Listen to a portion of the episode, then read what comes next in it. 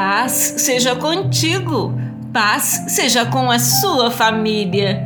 Dizemos a vocês, pela palavra do Senhor, nós, os que ainda estivermos vivos quando o Senhor voltar, não iremos ao encontro dele antes daqueles que já morreram, pois o Senhor mesmo descerá do céu com um brado de comando, com a voz do arcanjo e com o toque da trombeta de Deus Primeiro, os mortos em Cristo ressuscitarão. Depois, com eles, nós, os que ainda estivermos vivos, seremos arrebatados nas nuvens ao encontro do Senhor nos ares.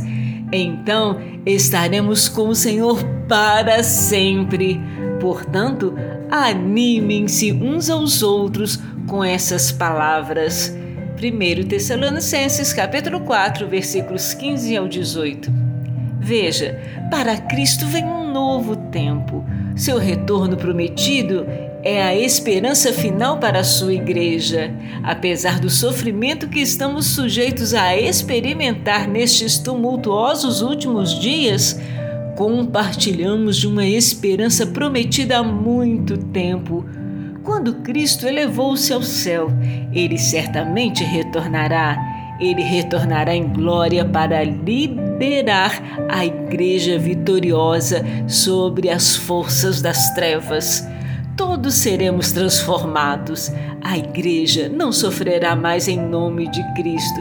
Em vez disso, ela se gloriará na vitória em nome de Cristo.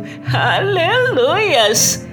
Cantem diante do Senhor, porque ele vem, vem julgar a terra, julgará o mundo com justiça e os povos com retidão. Salmos 98, verso 9.